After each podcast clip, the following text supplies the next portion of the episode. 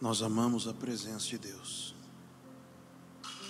E esse é um valor fundamental que nós queremos transmitir para todos vocês. Como movimento, nós queremos transmitir para toda a nação um conceito central.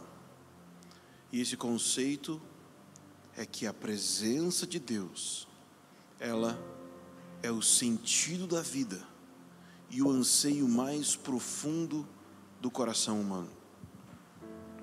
Ou seja, quando eu falo sobre um valor, eu quero dizer é que eu desejo, e os líderes dessa comunidade também, criar uma cultura da presença de Deus nessa nação. Eu sei que você certamente é alguém que ama a presença de Deus. Você é alguém que ama a comunhão com a presença de Deus. E o que nós desejamos fazer aqui é ensinar você como você pode mergulhar mais profundamente nessa realidade. Eu quero instruir você nesses dias numa série a respeito da pessoa do Espírito Santo, sobre a doutrina do Espírito Santo. E por que eu quero fazer isso? Porque geralmente quando nós falamos sobre a presença de Deus, nós podemos estar nos referindo a ela como sendo algo ou como sendo uma coisa, quando na verdade a presença de Deus não é algo, a presença de Deus é alguém. A presença de Deus tem um nome: o Espírito Santo. Por isso eu quero convidar o Espírito Santo para invadir a sua casa nesse momento. Para que aquilo que vai ser dito nessa hora não seja simplesmente teoria, mas que a realidade do Espírito de Deus possa invadir a sua casa, invadir a sua vida e dar a você um verdadeiro sentido de vida e uma verdadeira plenitude no seu coração. Nós sabemos, como diz o Salmo de número 16, que na Sua presença há plenitude de alegria e na sua destra existem delícias perpétuas. Você anela, você deseja experimentar essa alegria inexprimível e cheia de glória que há na presença de Deus. Pois bem, a presença de Deus tem um nome, chama Espírito Santo o nosso Senhor Jesus, ele esteve aqui na terra, ele ministrou aos seus discípulos, ele fez discípulos, mas ele enviou o Espírito Santo. E ao enviar o Espírito Santo, gradualmente a igreja começou a compreender essa realidade de que o nosso Deus é o único Deus, que só existe um único Deus verdadeiro, mas que esse Deus coexiste em três pessoas: Pai, Filho e Espírito Santo. E quando nós olhamos para a realidade da Trindade, da tripessoalidade da divindade, ou seja, o fato de que Deus é um único Deus, mas que em seu ser existem três pessoas: Pai, Filho e Espírito Santo. Quando nós olhamos para isso, e nós olhamos para a história, e nós lemos a Bíblia, nós percebemos que existe uma ênfase na Bíblia no Pai, como aquele que é o Criador e sustentador de todas as coisas, no Filho, como aquele que é o Redentor de todas as coisas, e no Espírito, como aquele que apoia aplica essa redenção para as, as circunstâncias específicas tanto os indivíduos quanto o cosmos. Quando nós lemos em Gênesis capítulo 1, quando Deus está criando tudo, o Espírito de Deus está presente lá na criação. Então, o Espírito não é só um Espírito que veio depois que Jesus ministrou, ele estava na criação.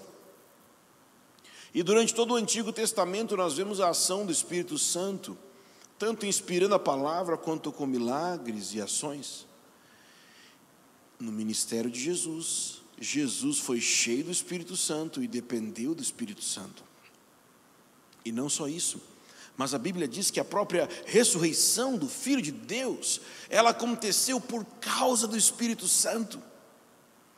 O Espírito Santo está presente em toda a obra da redenção, ainda que nós percebamos teologicamente uma ênfase das Escrituras no Espírito Santo como, as, como sendo aquele que aplica a obra da redenção.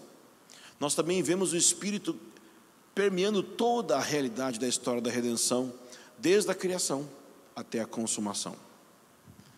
E a minha palavra de hoje é uma palavra bem introdutória sobre o estudo e a busca pelo Espírito Santo. Hoje eu quero falar sobre motivos para buscarmos o Espírito Santo. Porque se nós não entendermos os motivos pelos quais devemos buscar o Espírito Santo, talvez a gente nunca entre nessa jornada. Talvez possamos ser como aquela pessoa que disse: Eu já tenho Jesus, por que, que eu preciso do Espírito Santo? Eu já converti, eu já crio no Evangelho, por que, que eu tenho que agora conhecer mais uma coisa? Espírito Santo, já não basta eu ter crido no Evangelho, ter recebido o Evangelho, ter os meus pecados perdoados, por que agora Espírito Santo? É mais uma coisa que eu tenho que saber, eu já conheci Jesus, agora eu tenho que conhecer mais uma pessoa, né? Nós precisamos então entender os motivos pelos quais nós devemos buscar o Espírito Santo. E antes de eu mostrar para você motivos corretos e piedosos pelos quais nós devemos buscar o Espírito Santo. Eu quero começar mostrando para você, nesse momento, motivos errados pelos quais as pessoas buscam o Espírito Santo. Tanto, tanto buscam pessoalmente, uma busca pessoal, quanto buscam no sentido de estudar, buscar entender sobre o Espírito Santo. Então, existem alguns motivos errados. O primeiro motivo errado é o intelectualismo ocultista. Estranha a palavra intelectualismo ocultista, mas basicamente são quando as pessoas se dedicam a estudar sobre o Espírito Santo, porque elas têm um interesse constante em coisas místicas e ocultas. Eles querem entender de ocultismo e talvez agora eles são cristãos e porque são cristãos, eles querem entender da área do ocultismo evangélico, do ocultismo cristão, das coisas místicas e misteriosas, das coisas transcendentes à mente humana. Talvez são pessoas que se não fossem cristãos, estariam buscando nas religiões de mistério, ou talvez estariam buscando aprender sobre OVNIs, sobre aliens, sobre teorias de conspiração. Mas então, quando eles se deparam com a realidade de que o cristianismo fala sobre uma experiência transcendente no dia a dia, então talvez eles se interessem, mas o interesse não é para entrar numa relação com o Espírito Santo, mas para dominar um assunto. Vejam, alguém pode começar a estudar com um motivo errado e ter um encontro com o Espírito Santo no processo. Com certeza isso pode acontecer, mas não é garantido. Então nós precisamos arrepender. Se temos no nosso coração um desejo de, não, eu quero conhecer coisas ocultas, eu gosto de conhecer mistérios, ou seja, eu sou um curioso intelectual, eu quero conhecer o ocultismo evangélico, o ocultismo cristão. Nós precisamos de arrependimento se existe algum tipo de atitude como essa no nosso coração. O segundo motivo pelo qual nós é, percebemos essa maneira errada das pessoas buscarem o Espírito Santo, segundo motivo errado, é o que nós chamaríamos de experimentalismo místico. O que é o experimentalismo místico? Simples. É aquela mentalidade, aquele entendimento de que nós precisamos de experiências, que eu tenho que ter experiência, que o negócio é ter experiência, eu tenho que experimentar, eu tenho que ter uma experiência em primeira mão com aquilo que é místico. Algumas vezes, essa tem sido a mentalidade dos cristãos e ela é a mesma mentalidade que move a cultura das drogas. A cultura das drogas é aquela cultura onde você quer experimentar algo, porque você quer transcender. Você quer transcender, talvez, porque você não gosta da sua vida como está, ou porque pensa que a experiência de transcender o corpo, por exemplo, sair do corpo, fazer viagem astral, ver gnomo, ver estrela, ver um monte de coisa, tomar chá disso, chá daquilo, vai ficar muito louco e vai ter contato com o sobrenatural e o místico. E acontece que algumas pessoas têm essa atitude também em relação à busca pelo Espírito Santo. É tão sério isso que algumas pessoas usam até mesmo a linguagem da drogadição em relação à busca pelo Espírito Santo e justificam isso porque os apóstolos, os, os 120 discípulos, foram acusados de estar bêbados no dia de Pentecostes, e porque Paulo, em Efésios capítulo 5, fala sobre não nos embriagarmos com vinho, mas sermos cheios do Espírito. Então o que acontece é que algumas vezes nós podemos usar essa linguagem do mundo das drogas para pensar sobre o Espírito Santo, para pensar sobre a experiência com Deus. Então o que acontece é que eu já ouvi pessoas dizendo assim: nossa, vamos chapar, eu vou chapar do Espírito Santo. Nossa, que legal, cara, eu, eu entendo o seu jeito de falar, vou chapar do Espírito Santo. Mas sabe, chapar não é o que acontece quando você tem Espírito Santo. Por quê? Porque Ele é santo. Você não pode pegar as coisas santas de Deus e usar uma linguagem que não é a linguagem do reino de Deus.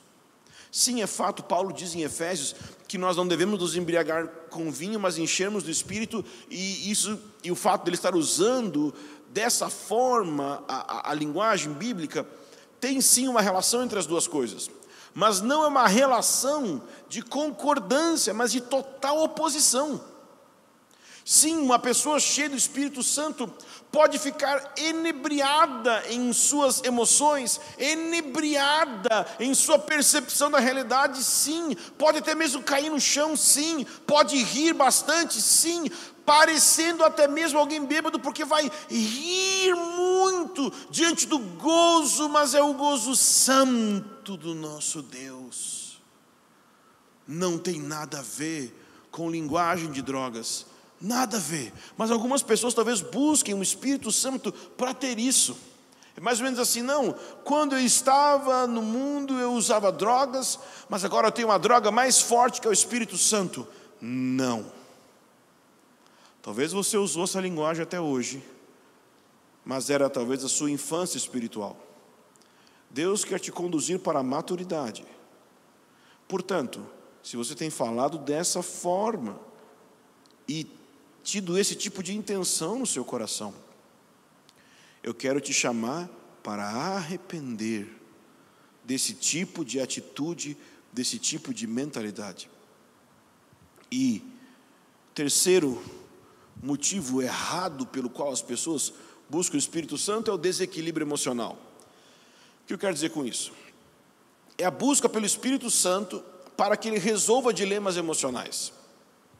Ou seja, Infelizmente, nós vivemos numa sociedade que tem preconceito. E esse preconceito, ele também aparece na igreja. Nós temos preconceitos no meio dos cristãos também. E quando nós falamos de preconceito, isso não inclui apenas racismo, que a gente sabe que isso existe, Mas existe um preconceito também em relação a questões psicológicas, a dilemas psicológicos. Então, por exemplo, se alguém machucasse o braço, quebrasse o braço, nós cremos que Deus pode curar essa pessoa por meio da oração, por meio do dom de cura? Com certeza. Com certeza, Deus pode curar alguém que quebrou o braço por meio do poder do Espírito Santo, oração que vai curar. Claro. Isso sempre acontece? Não. Então, se alguém que tem um problema de origem física dissesse que sempre a solução desses problemas de origem física, como um braço quebrado, tem que ser solucionado por uma via espiritual, como a oração, como os dons do Espírito Santo, e essa pessoa, inclusive, proibisse que as pessoas fossem ao médico consertar o braço, porque ir no médico é coisa de incrédulo. Essa pessoa não entendeu ainda que o nosso Deus é um Deus que cura de maneira extraordinária por meio dos dons do Espírito Santo, mas também cura de maneira ordinária por meio dos médicos. O nosso Deus não é um Deus limitado apenas à esfera da igreja. O nosso Deus é um Deus que é soberano e sua graça atua até mesmo por meio da medicina. E assim como acontece nos dilemas físicos, nos problemas físicos, doenças e, e tudo mais, também são com os problemas e dilemas emocionais. Infelizmente, o preconceito na igreja faz com que algumas pessoas pensem que se você tem um problema de origem emocional, a solução é ser cheio do Espírito Santo. A solução é orar bastante, a solução é jejuar bastante. E se você fizer isso e for muito cheio do Espírito Santo, você não vai mais ter depressão. Você não vai mais ter crise de ansiedade. Você não vai mais ter nenhum problema emocional. Isso não é verdade. Sim, a presença do Espírito Santo pode sim curar muitas pessoas de muitos dilemas emocionais. Mas assim como o exemplo do braço quebrado, não quer dizer que isso sempre acontece. E o problema é quando as pessoas vão para uma busca pelo Espírito Santo, uma busca pela pessoa do Espírito Santo e por uma experiência mais profunda com o Espírito Santo, achando que isso vai substituir ir a um psiquiatra, por exemplo. Não é assim que as coisas funcionam. Não é assim que as coisas funcionam, ok?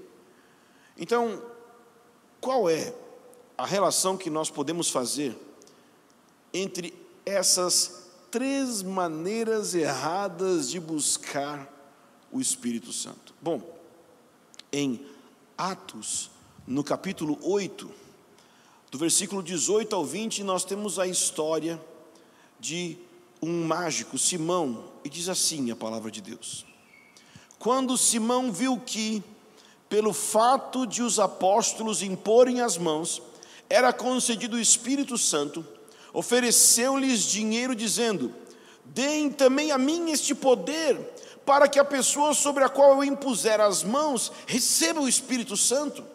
Mas Pedro respondeu: Que o seu dinheiro seja destruído junto com você, pois você pensou que com ele poderia adquirir o dom de Deus. Então, o que está acontecendo aqui com esse mágico? Pense, ele era um mago, um mágico. Então, o que acontecia? Ele fazia alguns truques, e esses truques, então, faziam com que ele impressionasse as pessoas. E talvez esse impressionar das pessoas fazia que ele ganhasse dinheiro. Então ele oferece aos apóstolos uma quantia de dinheiro para que os apóstolos dessem para ele esse mesmo dom. Então eles, ele queria o dom do Espírito Santo de uma perspectiva utilitária, porque ele ia receber esse dom, e recebendo esse dom, recebendo esse poder, como Pedro, que ele impunha as mãos e as pessoas recebiam o Espírito Santo, ele ia talvez ficar famoso, talvez ele teria mais poder, talvez ele teria mais dinheiro, talvez ele seria beneficiado. E o que é que há em comum entre esses três casos que nós citamos aqui? o que há em comum entre esses três casos, essas três maneiras erradas de buscar o Espírito Santo, é que os três estão buscando o Espírito Santo para si mesmos. Os três estão buscando o Espírito Santo para si mesmos. E talvez você pense que não se encaixe em nenhuma das três categorias que eu coloquei até agora. Talvez você não está buscando por um intelectualismo, ou por um existencialismo, um experimentalismo, ou por causa de algum tipo de dilema emocional, mas talvez você está buscando o Espírito Santo simplesmente para você. Talvez a sua busca pelo Espírito Santo, ela tem como fundamento um tipo de egoísmo e egocentrismo como esse Simão. Você quer algo, não pelo motivo que Deus nos ordena querer o Espírito Santo, mas por causa de algum tipo de satisfação humana que eu quero ter, algum tipo de realização humana, eu quero ser alguém importante, eu quero ser alguém tão importante que impõe as mãos e as pessoas recebem o Espírito Santo. Eu quero ser beneficiado ao receber o Espírito Santo. Irmãos, o Espírito Santo não vem para nos beneficiar. O Espírito Santo não nos foi dado para isso. E não nos é dado para isso. Portanto, eu quero que você entenda que, se você tem um coração dessa forma na sua busca pelo Espírito Santo, se você quer o Espírito Santo porque você quer uma experiência pessoal para que isso te complete como pessoa ou alguma coisa desse tipo assim, com um motivo totalmente egoísta, você está indo na direção errada do coração de Deus, na direção errada para a qual Deus concede o Espírito Santo àqueles que lhe pedem. E deixa eu apresentar para você então aqui os motivos corretos pelos quais você deveria de buscar o Espírito Santo. O primeiro motivo é um desejo de glorificar a Cristo. O primeiro motivo para buscarmos o Espírito Santo é um desejo de glorificar a Cristo. João 16, versículo 14, falando sobre o Espírito Santo, Jesus disse: Ele me glorificará, porque vai receber do que é meu e anunciará a vocês ele me glorificará, porque vai receber do que é meu e anunciará isso a vocês. Então, o primeiro motivo para buscarmos o Espírito Santo tem a ver com glorificarmos a Cristo. Glorificar. Essa palavra é uma palavra muito importante na Bíblia. Por quê?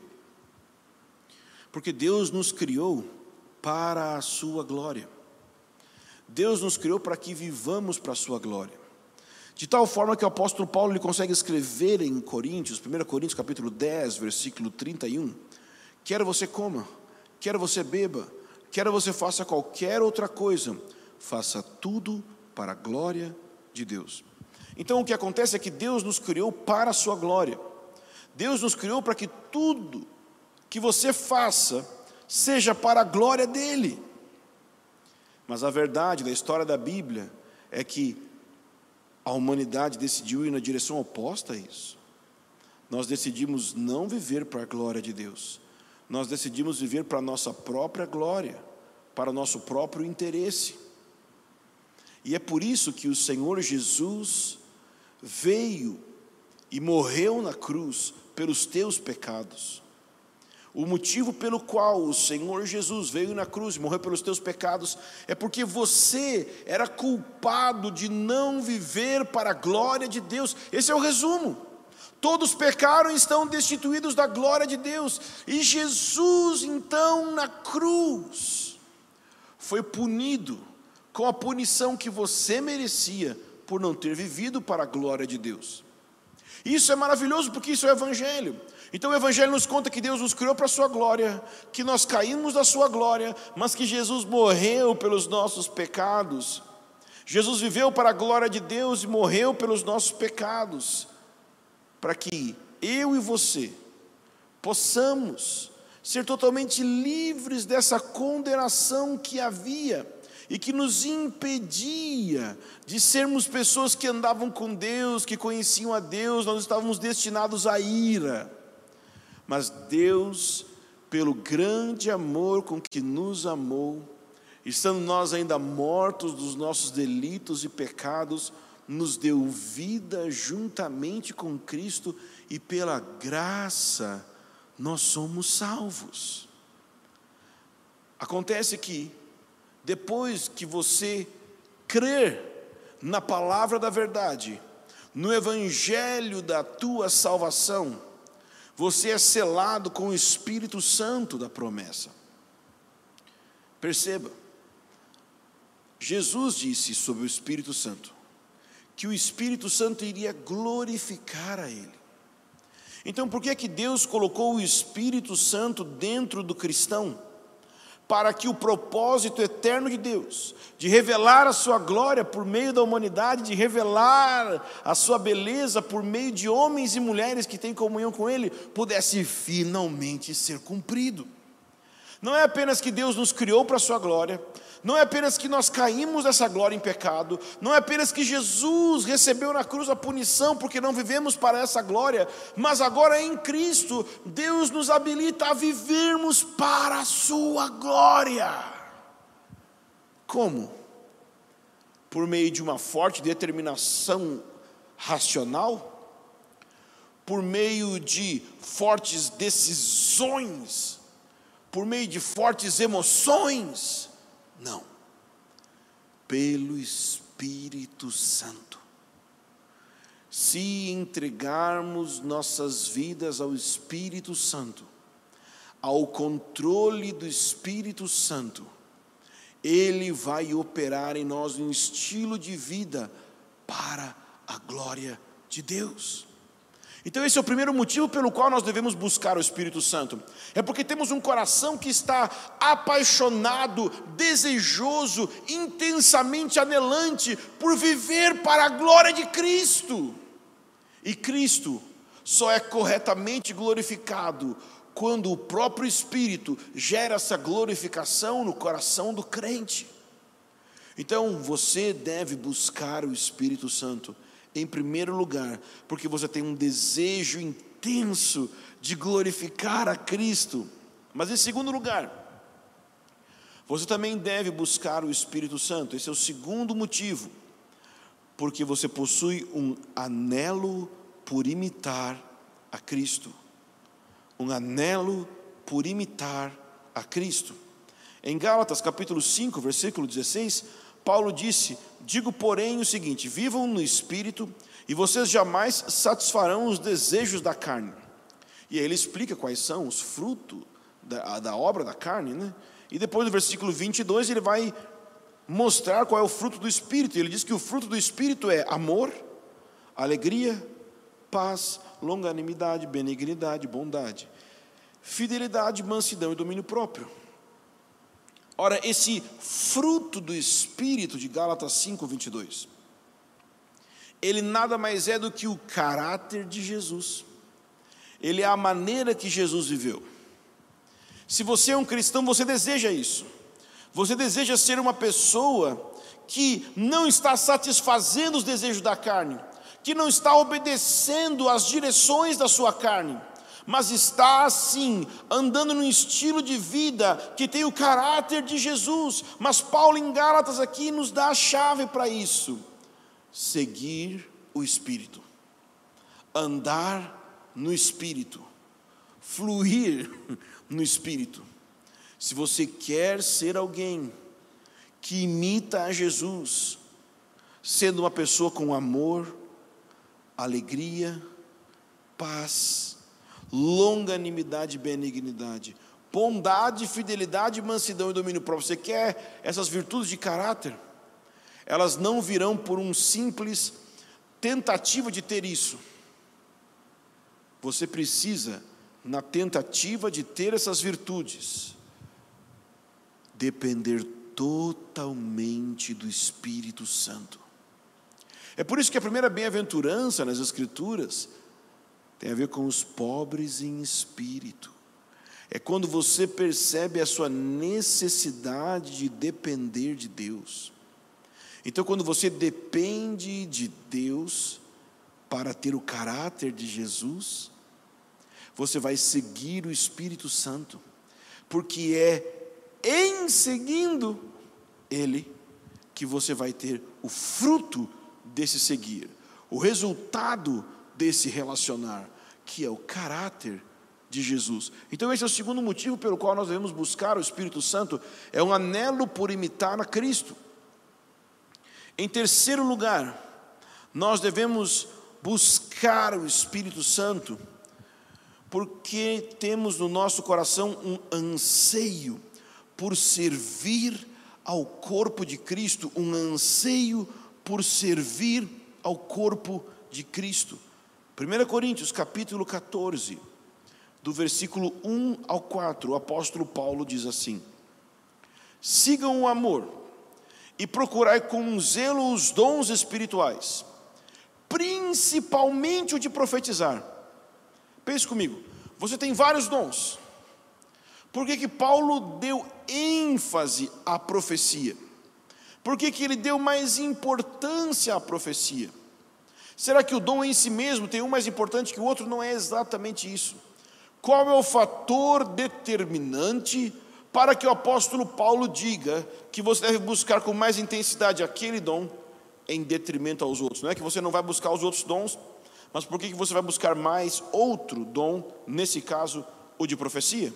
Ele vai responder, ele vai dizer, pois quando ele fala pois, ele está explicando. Ele deu uma ordem, ele deu um mandamento. Ele disse: sigam o amor, procurem com zelo os dons, então procure todos os dons, mas principalmente profetizar. Acima de todos os dons que você busca, principalmente profecia, Paulo está dizendo. Pois, motivo da ordem. Quem fala em línguas, não fala para as pessoas, mas fala para Deus Ninguém o entende, pois por meio do Espírito fala mistérios. Mas o que profetiza fala para as pessoas, edificando, exortando e consolando. O que fala em línguas a si mesmo se edifica, mas o que profetiza edifica a igreja. Então, qual a diferença entre esses dois dons que Paulo começa a explicar aqui? De línguas e de profecia. Línguas edifica a mim mesmo, profecia edifica a igreja. Porque para Paulo profecia estava em um ponto mais alto que línguas, não porque o dom em si mesmo tem melhor e pior, tipo, se você tivesse um preço, tem o preço mais caro de cada dom. Não é isso. A questão é o resultado da ação daquele dom. O resultado da ação do dom de línguas é a edificação pessoal. Isso é maravilhoso. Nós devemos buscar sim a edificação pessoal. Mas a pergunta que fica é: o que é mais importante? A minha edificação ou a edificação do corpo de Cristo? A edificação do corpo de Cristo é mais importante que a minha edificação pessoal, porque quando o corpo é edificado, eu sou edificado também. Mas se apenas eu sou edificado, não necessariamente o corpo é edificado. Então, qual é a questão aqui? É que nós devemos buscar o Espírito Santo com essa mentalidade de eu quero servir meus irmãos. Eu quero o poder do Espírito Santo, a presença do Espírito Santo, a realidade do Espírito Santo, não porque eu quero dizer chu, não porque eu quero cair no chão, não porque eu quero rolar, não porque eu quero uma experiência qualquer, mas é porque eu quero a toalha onde eu me sento aos pés dos meus irmãos e eu sirvo eles. Se o exercício dos dons carismáticos no corpo de Cristo fosse exercido com essa mentalidade de servir o corpo, de servir o próximo, e não como um meio de promoção pessoal, nós teríamos um avivamento rapidinho. E ao mesmo tempo nós evitaríamos tantos escândalos que existem hoje. Algumas pessoas olham para os dons do Espírito como se fosse um sinal de que eles são melhores que outros. quando os dons deveriam de ser buscados visando servir o outro. Então nós devemos buscar o Espírito Santo porque temos um anseio por servir o corpo de Cristo. E o quarto motivo, quarto motivo pelo qual nós devemos buscar o Espírito Santo é uma paixão por cumprir a grande comissão. Uma paixão por cumprir a grande comissão. Atos 1, versículo 8 diz: Mas vocês receberão poder ao descer sobre vocês o Espírito Santo, e serão minhas testemunhas, tanto em Jerusalém, como em toda a Judéia e Samaria e até os confins da terra. Então, muita gente quer a experiência de poder do Espírito Santo, pouca gente quer se engajar na missão de Deus. Mas o poder do Espírito Santo aqui foi prometido para aqueles que se engajam na missão de Deus. Nós também temos pessoas que querem se engajar na missão de Deus, mas não buscam o poder. Então, se você quer o poder, mas não está engajado na missão, ou se você está engajado na missão, mas não busca o poder, as duas coisas estão erradas. Nós precisamos unir as duas coisas. Deus nos deu uma grande missão, uma missão até os confins da terra uma missão até o fim dos séculos. É uma grande missão. E nós não temos condições de cumpri-la pelo nosso próprio braço, nós não temos condições de cumpri-la pela nossa própria inteligência, nós precisamos da vida dinâmica do Espírito, que empodera o nosso testemunho, para que sejamos Suas testemunhas nas nações. Você quer o poder de Deus? Viva a missão de Deus e busque esse poder. Quando você entra na missão de Deus, quando você se dispõe a cumprir a grande comissão, Deus promete que vai dar poder para você. Mas aqui é interessante porque no contexto ele está dizendo para eles que eles deveriam de ficar em Jerusalém, até serem revestidos de poder, como ele disse em Lucas. Então tem algo aqui também interessante aqui. Se eu sou sério com a missão, eu sei que mero planejamento não adianta. Se eu sou sério com a missão, eu sei que mero esforço humano não adianta. Tudo isso é bom. É bom que pessoas planejem, é bom que pessoas se esforcem, é bom que se levante dinheiro. Esforço é bom, planejamento é ótimo, zelo é maravilhoso, poder é melhor. Se eu tenho o poder do Espírito Santo, como a igreja em Atos, pouquíssimos recursos, tremendos resultados. Hoje nós temos muitos recursos e poucos resultados, talvez porque estamos tentando cumprir a missão. Quando estamos? Talvez estamos tentando cumprir a missão sem usar os instrumentos que Deus decretou que deveríamos de usar para essa missão, o poder do Espírito Santo. É para isso que devemos buscar o Espírito. É por causa disso que nós devemos buscar o Espírito.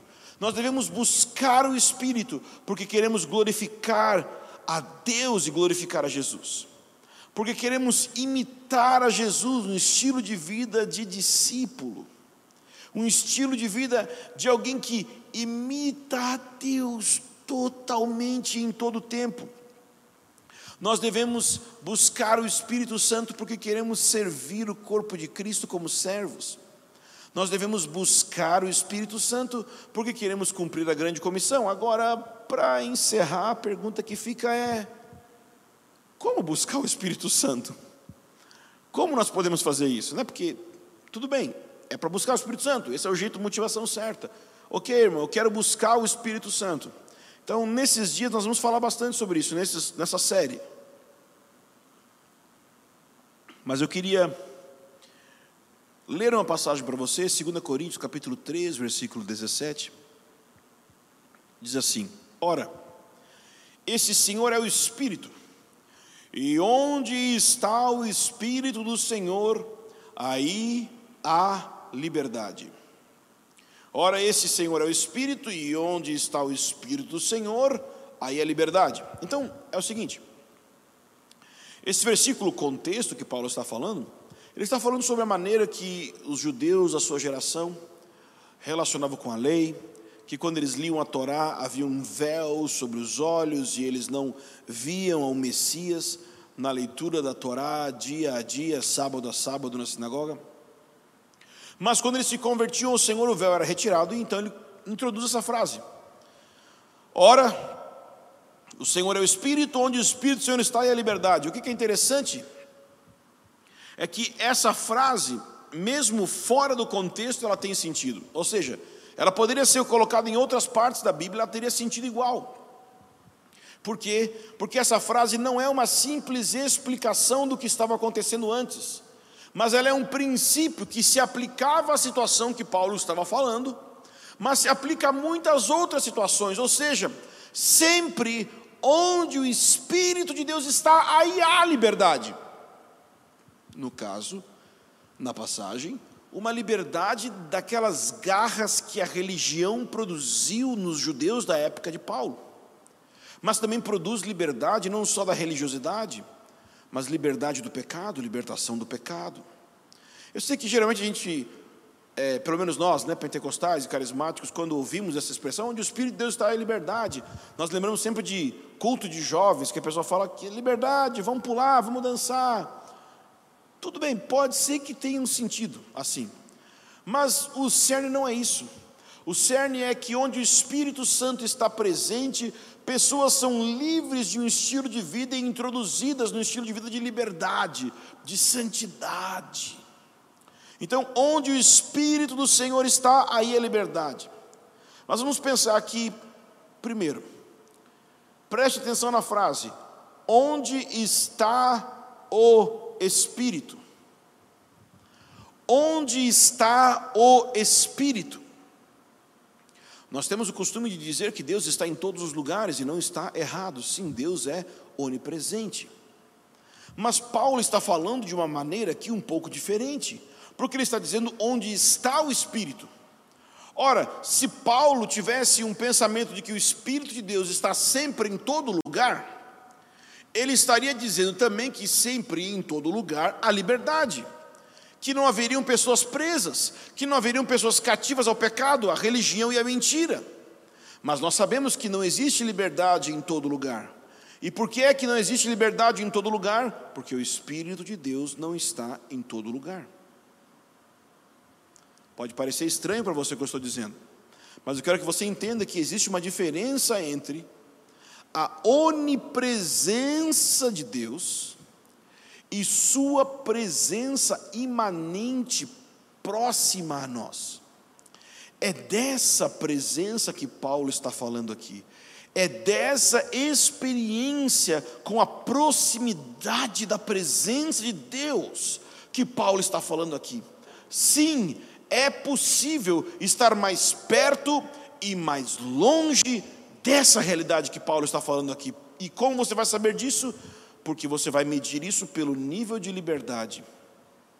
Como que eu sei que o Espírito está presente fortemente na minha vida?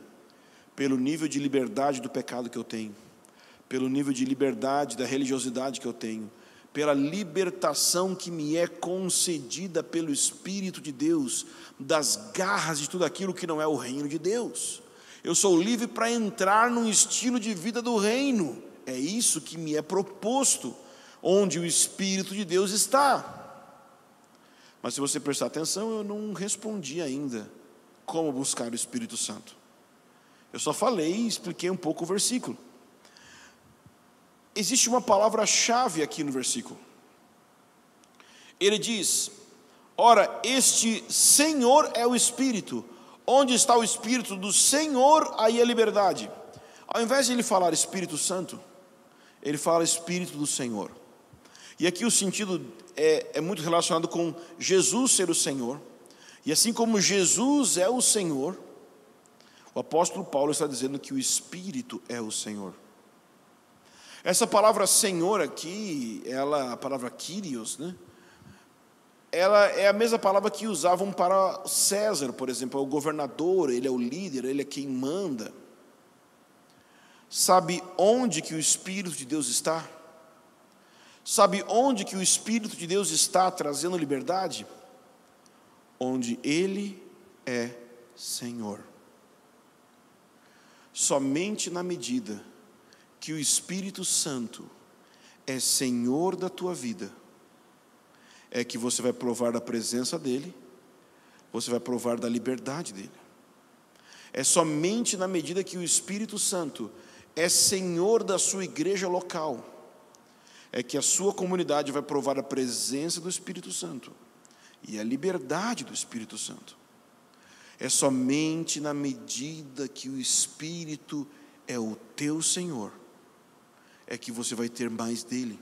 Ou seja, enquanto o Espírito Santo é alguém que mora dentro de você, mas fica lá no cantinho, porque você define que hora que ele pode atuar, porque você define quando ele pode mover, mas ele não governa a sua vida de fato, você não está buscando o Espírito Santo. Deixa eu colocar em outras palavras.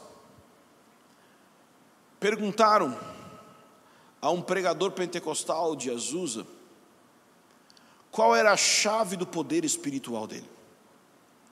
E ele dizia que eram três coisas. A primeira, ele tinha uma forte consciência de quem ele era. A segunda, ele buscava a Deus intensamente. E a terceira, ele não impedia o que Deus queria fazer. Em inglês ele falava, ele falava, eu deixo rolar. Era a expressão que ele usa. Então o que acontece? Hoje em dia, nós temos pessoas que talvez busquem o Espírito Santo que talvez orem intensamente, mas muitas vezes as pessoas oram intensamente simplesmente como uma prova de como elas são espirituais, como elas conseguem orar quatro, cinco horas por dia. Esse homem diz que ele orava muito e orava intensamente, mas essa oração era baseada em algo, a consciência que ele tinha da fraqueza dele da pecaminosidade dele, da necessidade que ele tinha de Deus. Ou seja, ele não buscava porque ele se achava forte, ele buscava porque ele tinha certeza que era fraco. E porque ele buscava e recebia da presença de Deus, quando ele ia ministrar, ele não ousava controlar a ministração, porque ele sabia que ele era pecador e se aquela presença estava sobre ele, era pura graça. Portanto, controlar o Espírito Santo não era algo que ele iria fazer. Deixa eu falar sobre a palavra controle. Sabe, não é bom pessoas descontroladas, é muito ruim. Mas sabe quando que nós temos pessoas descontroladas? Quando a pessoa não está no controle, mas ela também não deu o controle ao Espírito Santo. Tem gente que se controla totalmente, ele é todo controlado, ele manda em tudo da própria vida. E nós temos pessoas descontroladas, que são pessoas que não têm controle, não têm domínio próprio, não têm nada de ordem na sua vida. Mas o que Deus quer é que você vá além de ser uma pessoa que se controla, ou que perdeu o controle. Deus está chamando você para você dar o controle da sua vida ao Espírito Santo quando você entrega o controle da sua vida ao Espírito Santo, ele se torna o Senhor. E você vai provar de uma liberdade que você nunca tinha provado até hoje. Se você quer hoje ser livre de pecado, livre de demônios, livre de tudo o que pode impedir você de chegar perto de Deus, eu quero te convidar a você nesse momento orar comigo e pedir ao nosso Deus que mova sobre você, que libere sobre você um toque especial da presença dEle. Pai, em nome de Jesus, nós queremos entregar o controle da nossa vida a Ti.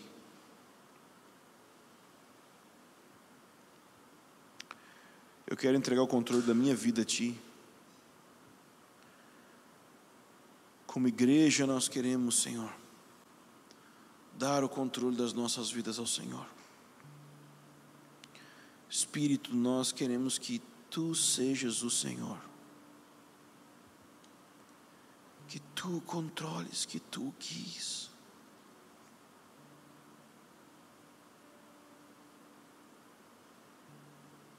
Não queremos buscar o Senhor por curiosidade, para preencher alguma coisa de problema, de desordem interior. O que nós queremos é te buscar para a tua glória, para te imitar, para edificar o teu corpo, para cumprir a grande comissão.